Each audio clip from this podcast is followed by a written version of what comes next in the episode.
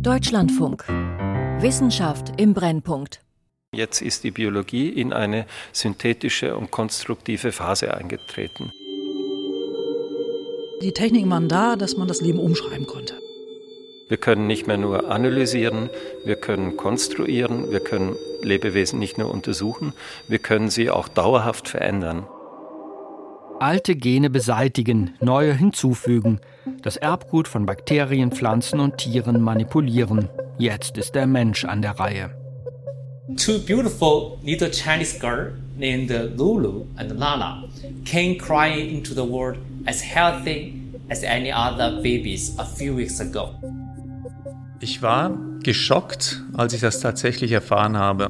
Und ich glaube, nicht nur ich war entsetzt, sondern ich glaube, 99,9 Prozent der Wissenschaftler weltweit waren entsetzt, dass tatsächlich jemand es gewagt hat, Genscheren in der Keimbahn in Embryonen einzusetzen. 50 Jahre Gentechnik. Kommt jetzt der Mensch nach Mars? Von Michael Lange. Fast unbemerkt von der Öffentlichkeit beginnt 1972 ein neues Zeitalter. Die Menschheit staunt immer noch über die ersten Mondlandungen und verarbeitet die Folgen des Vietnamkrieges. Ein Terroranschlag überschattet die Olympischen Spiele von München. In diesem Jahr, am 1. Oktober, veröffentlicht eine Arbeitsgruppe um den US-Biochemiker Paul Burke in der Fachzeitschrift PNAS einen Artikel, Darin beschreiben die Wissenschaftler erstmals eine genetische Manipulation. Für den Wissenschaftshistoriker Hans-Jörg Reinberger ist es der Anfang der neuen Ära. Das ist für mich der eigentliche Umschlagspunkt. Also da hat qualitativ was Neues angefangen. Das Team von der Stanford-Universität hat drei Gene aus dem Bakterium Escherichia coli in das Erbmaterial von Viren eingeschleust, in sogenannte Lambda-Phagen. Deren Erbgut ist klein und überschaubar. Da sie ausschließlich Bakterien befallen, bestand offensichtlich keine Gefahr. Nach den ersten genmanipulierten Viren folgen 1973 gentechnisch veränderte Bakterien und 1974 die erste Maus. Gentechnikmäuse werden bald zum Werkzeug in der Krebsforschung und bei der Medikamentenentwicklung. Pflanzen folgen erst später, 1983. Die Manipulation des Menschen haben die Gentechniker nicht im Sinn, aber nach und nach beginnen die Spekulationen. Genetik. Eine Stadt voller Marilyn Monroes. Der Mensch, ein Satz knetbarer Moleküle. Die Diskussion, was die neue Biologie, wie sie dann oft genannt wurde, für die Menschheit der Zukunft bedeuten würde, ist ein Thema, was schon vor der Gentechnik angesprochen wurde. Da ist schon immer Thema, wie diese neue Biologie die zukünftige Gesellschaft verändern könnte. Die Wissenschaftshistorikerin Christina Brandt lehrt an der Friedrich-Schiller-Universität in Jena. Sie leitet das Ernst-Haeckel-Haus, ein gelbes Gebäude im italienischen Landhausstil. Zwei Stockwerke unter ihrem Arbeitsplatz befindet sich das repräsentative Büro des gleichermaßen verehrten wie umstrittenen Zoologen Ernst Haeckel. Seine natürliche Schöpfungsgeschichte machte die Evolutionslehre in Deutschland populär. Er hätte ein Held der Biologie werden können, wie Charles Darwin. Aber Haeckel wollte den Lauf der Menschheitsgeschichte nicht nur erklären, sondern ihn verändern. Er nannte es die Gesellschaft genetisch verbessern. Das wollten auch die Eugeniker in den folgenden Jahrzehnten. Gentechniker wollen etwas anderes, aber auch das nennen einige Eugenik. Also es geht nicht mehr um die Frage der Verbesserung der Gesellschaft, sondern es geht eher um etwas wie die Verbesserung des Individuums. Christina Brandt möchte im Zusammenhang mit Gentechnik nicht von Eugenik sprechen. Tatsächlich spielt die genetische Verbesserung der Gesellschaft in den Debatten um die Gentechnik keine Rolle. Andere Fragen stehen im Vordergrund. Wie geht man eigentlich damit um? Welche Experimente kann man machen? Mit welchen äh, Mikroorganismen, mit welchen Bakterien, mit welchen äh, Vektorsystemen? Wie, wie sollten Labore aussehen? Den Wissenschaftlern, die die Gentechnik entwickelt haben, ist nicht ganz wohl bei ihrer Forschung. Paul Burke und andere Pioniere laden deshalb ein zu einem Symposium, an die kalifornische Pazifikküste nach Asylomar. 140 Frauen und Männer treffen sich, darunter auch Ärzte, Juristen und Philosophen. Nach stundenlangen Diskussionen und Spaziergängen am Strand einigt man sich auf ein Moratorium. Der Gentechnik-Pionier Paul Burke formulierte später so: Don't put toxin genes into E. coli, don't put drug resistance genes into E. coli, and don't put cancer genes into E. coli. Das Darmbakterium Escherichia coli ist das Arbeitspferd im Labor. Gene für Giftstoffe oder auch Krebsgene sollen nicht in das Bakterium verpflanzt werden. Naheliegende Gefahren stehen im Fokus der Pioniere. Für sie ist wichtig, die Kontrolle zu behalten. Das ist aber noch eine Debatte, die über Laborsicherheit geht und äh, vielleicht auch schon ein bisschen ökologische Themen. Ja, also was passiert, wenn solche Bakterien sozusagen, äh, die gentechnisch verändert sind, freigesetzt werden? Für die beteiligten Molekularbiologen ist es dann oftmals nicht verständlich, dass dann Ende der 70er Jahre die Öffentlichkeit ganz anders darauf reagiert. Für die Öffentlichkeit ist es dann schnell etwas, wo mehr verhandelt wird als nur die Frage der Laborsicherheit, nämlich dieser grundsätzlich manipulative Zugang zum Lebendigen, der da äh, zur Diskussion steht, der Eingriff in Schöpfung, der Eingriff in die Veränderung der Natur, da kommt dann einiges zusammen. Nicht Bakterien oder Viren prägen bald die öffentliche Debatte, sondern ein Neugeborenes. Am 25. Juli 1978 wird in England Louise Brown geboren, das erste Kind, das durch künstliche Befruchtung entstanden ist. Eigentlich ganz natürlich, aus Eizelle und Samenzelle, ohne genetische Manipulation. Das einstige Arme Leute Hospital Oldham bei Manchester. Es ist der 25. Juli. Die Würde des Menschen ist aufgerufen bei dieser Geburt. Nicht seine Rechte, seine Aufgaben oder seine Bestimmung in der Gesellschaft lösen ein weltweites Echo aus, vielmehr seine Herkunft. Es ist das erste Retortenbaby, künstlich gezeugt, im Reagenzglas gewachsen, bis es in den Mutterleib eingepflanzt wurde. Fünf Pfund schwer ist das Mädchen bei der Geburt. Luise Braun. Weil in dem Moment, wo Embryonen im Reagenzglas zugänglich sind, äh, bekommt natürlich auch die äh, Gentechnik oder die Vision, Gentechnik am Menschen anzuwenden, einen neuen realen Gehalt. Der ist zwar immer noch weit weg, aber es kommt näher. In den 1980er Jahren verschärft sich die Debatte. Vor allem die gerade entstehende Umweltbewegung positioniert sich gegen die moderne Biotechnologie. Fremde Gene haben in der Natur nichts zu suchen, nicht in der Nahrung und auch nicht im Menschen. Öffentlichkeit und Wissenschaft diskutieren seitdem unterschiedliche Fragen, resümiert Christina Brandt. Gentechnik ist für die Kritiker im Prinzip das gleiche wie die Atomenergie, ja, also eine Hochrisikotechnologie. Und für die Molekularbiologen stellt sich das aber ganz anders dar. Also für die ist das alles nur eine hypothetische Gefahr, weil sie eine andere Perspektive darauf haben. Also sie haben die Laborperspektive darauf, dass sie Mikroorganismen verändern, die dann, und das ist ein weiteres Feld, was wichtig wird, ganz neue, auch ökonomische Anwendungsbereiche äh, erschließen. Immer mehr Biotechnologiefirmen werden gegründet, vor allem in den USA. Erste genmanipulierte Pflanzen freigesetzt. Der gentechnische Werkzeugkasten erobert die Pharmaindustrie. Bakterien produzieren menschliches Insulin. Euphorie und große Versprechungen auf der einen Seite, grundsätzliche Ablehnung auf der anderen. Aber die Gentechnik lässt sich nicht aufhalten. Am 14. September 1990 erfährt die vierjährige Ashanti da Silva als erster Mensch eine gentechnische Behandlung.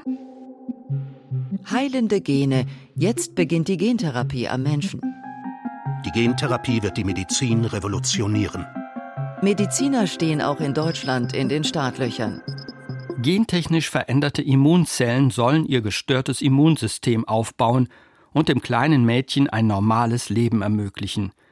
Ob die Gentherapie ihr wirklich hilft, bleibt unklar. Die Öffentlichkeit diskutiert wohlwollend über die neuen medizinischen Möglichkeiten. Mehr Aufsehen und mehr Schlagzeilen erzeugt ein aus Körperzellen geklontes Schaf, das 1996 in Schottland geboren wird. Dolly. Die Welt ist schockiert. Es droht der geklonte Mensch. Unzählige Kopien von Einstein oder Hitler. Es begann mit einem Schaf. Jetzt wird alles machbar. Gentechnik. Klonen endet meist im Chaos. Klonen von Menschen ist eine Lotterie. Das gibt immer so ein Auf und Ab der Debatten, nicht? Also man hat, wenn man das so Revue passieren lässt, wenn man die 70er als Gentechnikdebatte, die 80er als eine Debatte, wo Gentechnik, Reproduktionsmedizin, Embryonenforschung so ein diskursives Amalgam sozusagen darstellt, hat man in den 90ern die Debatten zu Gentherapie, äh, Keimbahneingriffe, Nullerjahre, embryonale Stammzellforschung. Und dann wird es ein bisschen ruhig. Unterdessen sorgen einzelne Gentherapiestudien für Gesprächsstoff, allerdings meist durch Misserfolge. Weder Erbkrankheiten noch Krebs lassen sich bekämpfen. Immer wieder müssen die Gentherapeuten zurück ins Labor. Toni Katomen vom Institut für Transfusionsmedizin und Gentherapie am Universitätsklinikum Freiburg zieht eine ernüchternde Bilanz. Da ist man mit sehr viel Euphorie gestartet und tatsächlich lief man eigentlich ins Leere, weil nichts funktioniert hat. Im Gegenteil, es gab ja auch tödliche Zwischenfälle, wo es dann zur Überstimulation des Immunsystems kam und die Patienten dann an einem Schock gestorben sind. Ein Todesfall erregt die Gemüter. Der unerwartete Tod des jungen Patienten Jesse Gelsinger wird durch eine fehlerhafte Gentherapie verursacht. Andere Gentherapiepatienten erkranken an Leukämie. Positive Nachrichten folgen nach 2012. Neue genetische Werkzeuge, insbesondere die Genschere CRISPR-Cas, werden zum Renner, zunächst in den Labors, etwas später auch in den Kliniken. Gene schneiden, zusammenfügen und korrigieren, Kinder leicht. Man hat einen Forward, einen Reverse Primer, hier einen 1,5 Milliliter Epi. Da kommt dann der Forward und der Reverse Primer rein mit den Pipetten, die wir hier zur Verfügung haben. Da hat sich innerhalb von diesen zwei Jahren so viel getan. Also man muss da wirklich von einer CRISPR-Revolution sprechen, weil sich diese Technologie so schnell verbreitet hat, dass eigentlich jedes Labor heutzutage die einsetzen kann. Das ist der Heizblock, wird auf 100 Grad aufgeheizt, nach 10 Minuten ausgestellt und dann langsam hinuntergekühlt. Dann ist zu Ende. Die Revolution ist in vollem Gange. Also äh, in ganz verschiedenen Bereichen hat ja CRISPR-Cas Fuß gefasst. Dann brauchen wir noch unser Cas9 Plasmid. Ja, und dann kann man auch gleich schon in die Zellkultur gehen. Und das Ganze wird dann einfach auf die Zellen gegeben. Die Genschere wird in den folgenden Jahren ständig verbessert, zum Beispiel durch sogenannte Baseneditoren. Fachleute sprechen nicht mehr von Gentechnik, sondern von Genomeditierung. Wie ein Text im Computer lassen sich Erbanlagen überarbeiten. Verändern, verbessern, umschreiben. Ich glaube, man darf von Gentherapie 2.0 sprechen. Das heißt, im Vergleich zur konventionellen Gentherapie, die ja darauf abzielt, eine gesunde Kopie eines Gens in bestimmte Zellen einzuschleusen, dass wir jetzt den nächsten Schritt machen und tatsächlich uns den Fehlern im Erbgut annehmen und versuchen direkt die Fehler im Erbgut zu korrigieren. Heute laufen weltweit etwa 50 klinische Gentherapiestudien, bei denen Genscheren am Patienten ausprobiert werden. Die meisten davon verwenden CRISPR-Cas. Auch wenn dabei gelegentlich Fehler auftreten, solange die Genschere im Labor arbeitet, lassen sich die veränderten Zellen anschließend überprüfen und Zellen mit Fehlern aussortieren. Das heißt, wir haben neue Methoden entwickelt, um sogenannte Fehlschnitte sichtbar zu machen und auch die Konsequenzen dieser Fehlschnitte besser darzustellen. Wir nennen das den TÜV für Genscheren. Und ich glaube, der wird eine ganz große Rolle spielen bei der Zulassung von solchen geneditierten Therapieprodukten. Große Hoffnungen richten sich auf die Behandlung vererbter Blutkrankheiten wie Beta-Thalassämie oder Sichelzellenanämie. Ergebnisse liegen bereits vor und 2023 könnte die erste Zulassung einer Gentherapie mit CRISPR-Cas erfolgen. Mit der viel diskutierten Keimbahntherapie, der vererbbaren Genmanipulation, hat das alles nichts zu tun. Dazu müssten Gene im Embryo manipuliert werden oder in Ei- oder Samenzellen.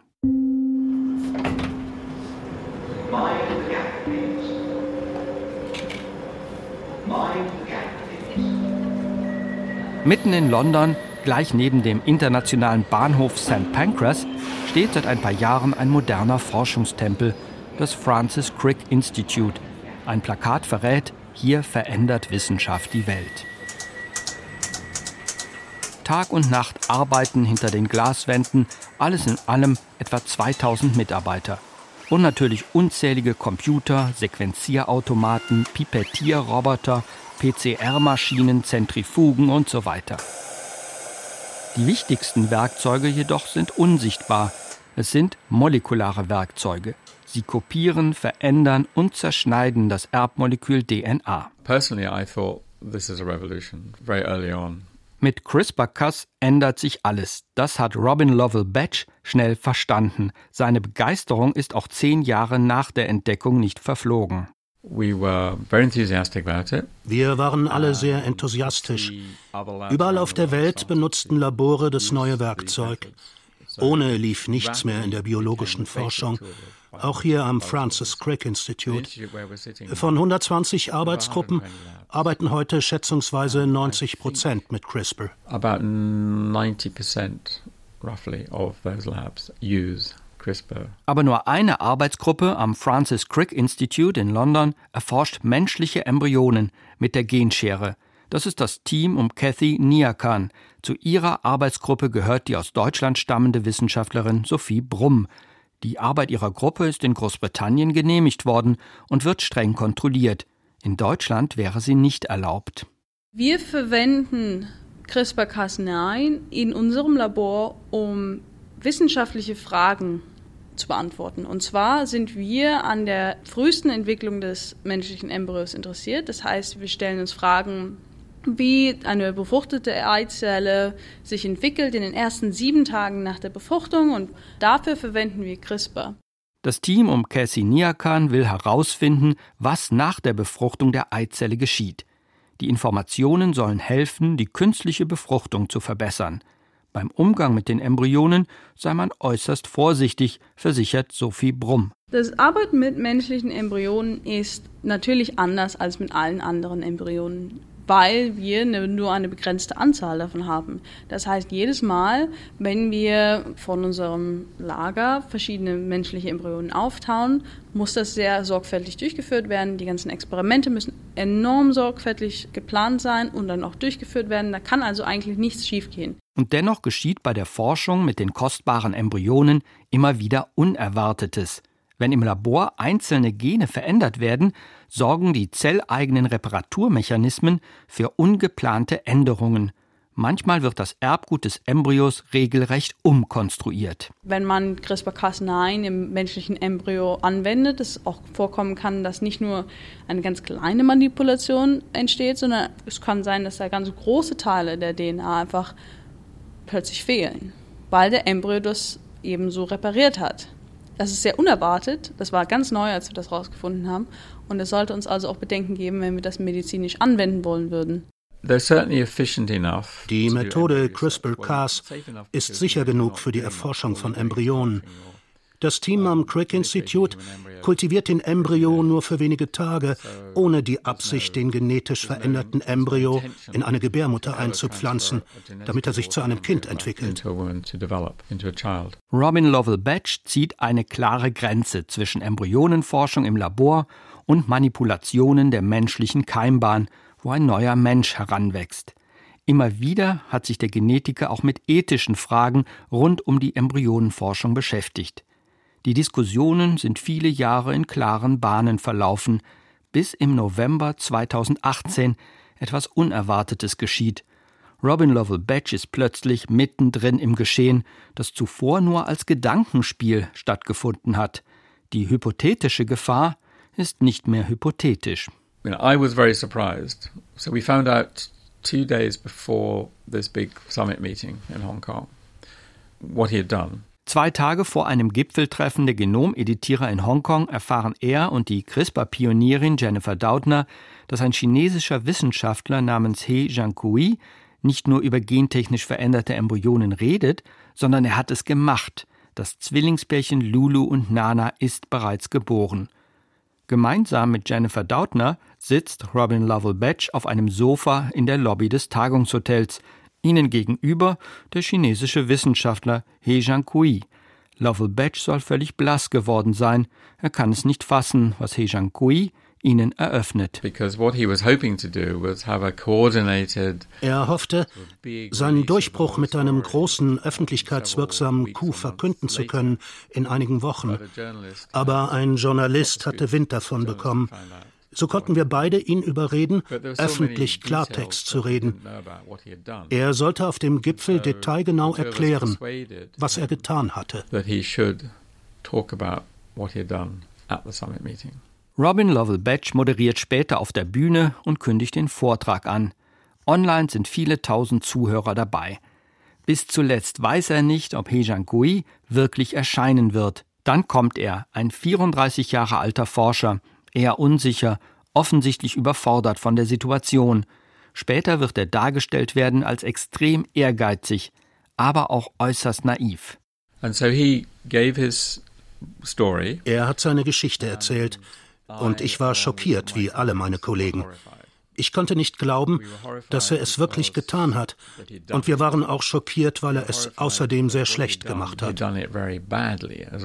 Durch den gentechnischen Eingriff wollte He Jiankui die Zwillinge vor dem AIDS-Erreger HIV schützen, denn ihr Vater ist HIV-positiv. Die von ihm durchgeführte Genveränderung sollte die Eintrittspforte für die Viren blockieren, sodass die HIV-Viren nicht in die Immunzellen gelangen. Ob der Schutz überhaupt funktioniert hat, bleibt unklar. Es steht fest, längst nicht alle Zellen der Embryonen sind geschützt. Sie bilden Mosaike aus geschützten und ungeschützten Zellen. Die genetische Manipulation war unvollständig und fehlerhaft. Außerdem hat He Jiankui auf eine sorgfältige Überprüfung der Schnitte im Erbgut verzichtet. Ob es zu Fehlschnitten gekommen ist, weiß niemand. Krebs oder Stoffwechselstörungen könnten die Folge sein. Super-GAU für die Wissenschaft. Dürfen wir in die Evolution eingreifen, wie es uns gefällt? Auch chinesische Wissenschaftler und die zuständigen Behörden in China distanzieren sich. Später wird He Jiankui zu einer Haftstrafe verurteilt. Robin Lovell Batch versucht seitdem die Geschichte zu rekonstruieren. Er hat zuvor Kontakt aufgenommen mit einigen Wissenschaftlern außerhalb Chinas. Alle haben ihm abgeraten, das sei verrückt. Und auf jeden Fall zu früh, nicht sicher. Es gebe keinen Grund, so etwas zu machen. Aber wir wissen heute, dass er Unterstützung hatte innerhalb Chinas, möglicherweise von anderen Wissenschaftlern, von lokalen Behörden, eventuell sogar von der Regierung uh, local government, maybe even national government. Robin Lovell Batch schüttelt den Kopf, wenn er daran denkt. So viel ist falsch gelaufen. Warum nur hat He Jiankui die Genschere zur Anti-HIV-Behandlung ausprobiert? Die Embryonen waren weder krank noch infiziert. Andere Methoden hätten die Embryonen effektiver und sicherer schützen können. So wie er die Kritik formuliert, wird aber auch klar, Robin Lovell Batch lehnt genetische Eingriffe bei Embryonen, Eizellen oder Spermien nicht grundsätzlich ab. Sie können, richtig durchgeführt, hilfreich sein und Leiden verhindern, meint er. Zum Beispiel bei dominant vererbten Krankheiten wie der Huntington-Krankheit. Wenn bei einem Elternteil beide Versionen des zuständigen Gens defekt sind, gibt es keine andere Methode, um gesunde eigene Kinder zu bekommen. In diesen Fällen müsse allerdings eine andere Methode gewählt werden, betont er. Wenn Sie es wirklich wollen und einen guten Grund dafür haben, gäbe es einen relativ sicheren Weg zur Genomeditierung. Sie könnten aus Hautzellen eines Paares Stammzellen in Zellkultur züchten. Diese im Labor hergestellten Stammzellen könnten Sie mit CRISPR-Cas genetisch verändern und anschließend sorgfältig überprüfen. Dann hätten Sie nur die gewünschten Veränderungen und sonst nichts. Aus den Stammzellen können dann im Labor Eizellen oder Spermien heranreifen für die künstliche Befruchtung. Über den Gesundheitszustand der Zwillinge und eines weiteren Mädchens mit der gleichen Manipulation ist kaum etwas bekannt. Bis zu ihrem fünften Lebensjahr sollen sie regelmäßig untersucht werden. Die Ergebnisse dieser Untersuchungen bleiben bis heute geheim. Mittlerweile steht fest, hier ist fast alles falsch gelaufen, wissenschaftlich, medizinisch und natürlich ethisch. Ich benutze diesen Fall in meiner Vorlesung zur Forschungsethik mit meinen Medizinstudierenden als ein Beispiel dafür, wie man gleichzeitig sehr viele wichtige Prinzipien der Forschungsethik verletzen kann. Mangelnde Transparenz, keinerlei Sicherheitsüberprüfungen, keine Überwachung durch eine Ethikkommission. All das kritisiert der Deutsche Ethikrat und dessen Vorsitzende Alena Büchs, Professorin für Ethik der Medizin und Gesundheitstechnologien an der Technischen Universität München. Dass offensichtlich diese Eltern selbst nicht wussten, dass sie da einwilligen in einen erstmaligen Eingriff, den es so weltweit noch nie gegeben hatte in der Form. Die dachten, das ist irgendwie eine Impfstudie. Also da sind wirklich so viele Dinge aus ethischer Perspektive falsch gewesen, dass ich wirklich richtig erschüttert war. Das erinnere ich noch. Für die Zukunft will der Ethikrat die Genomeditierung am Menschen nicht völlig ausschließen. Eine Hintertür bleibt offen. Und da haben wir gesagt, nach sehr sorgfältiger, ausführlicher ethischer Analyse, also wir haben verschiedene ethische Orientierungsmaßstäbe umgewälzt, dass es Situationen geben kann, in denen mehr für die Verwendung dieser dann ausgereiften und sicheren, wenn das so wäre, Technologie sprechen würde als dagegen. In Deutschland spricht sich die Mehrheit der Experten nicht für ein vollständiges Verbot aus, aber für ein Moratorium. Alle Forschungen, die zur Geburt gentechnisch veränderter Kinder führen können, sollen für mehrere Jahre unterbleiben, so die Forderung. Wenig später diskutiert eine Beratergruppe der Weltgesundheitsorganisation WHO über das gleiche Thema, ganz anders als der Deutsche Ethikrat, wie sich Alena Büchs erinnert. Ich war Mitglied in dieser WHO-Gruppe und das war eine sehr interessante Erfahrung. Ich bin da als deutsche Stimme hingereist und hatte eben unsere frisch veröffentlichte Stellungnahme im Gepäck und war wirklich sehr eingedacht in die deutsche Diskussion und habe da schon sehr viele Unterschiede festgestellt. Es ist auch wirklich eine steile Lernkurve, sage ich auch ganz offen, für mich selbst gewesen. Auf internationaler Ebene findet die Idee eines Moratoriums wenig Zuspruch. Und nicht nur Experten aus China und den USA, wo diese Forschung stattfinden könnte, sprechen sich gegen zu starke Beschränkungen aus. Auch viele Entwicklungsländer wollen die Forschung nicht unterdrücken. Sie erklären, bei uns geht es um was anderes. Wir wollen überhaupt an dieser Art von Wissenschafts- und Technologieentwicklung teilhaben. Wir glauben, dass wir in unseren Ländern damit ganz viel Leid vermeiden können. Wie kommt ihr denn dazu, dass jetzt von vornherein Stichwort Moratorium oder globales Verbot oder solche Dinge tatsächlich abzulehnen. Und das war schon eine wirklich sehr interessante Erfahrung. Man lernt dann natürlich zu respektieren, dass man für ein weltweit orientiertes Dokument, an dem wir da gearbeitet haben, dann gegebenenfalls mehrere Positionen zum Ausdruck bringen muss. Ein weltweites Moratorium kommt nicht zustande. Ein absolutes Verbot der Keimbahntherapie, wie es jahrzehntelang Konsens war, steht nicht einmal zur Debatte. Abgelehnt wird lediglich die genetische Veränderung zur Optimierung des Menschen. Vermutlich wird die Keimbahntherapie kommen. Vieles ist denkbar.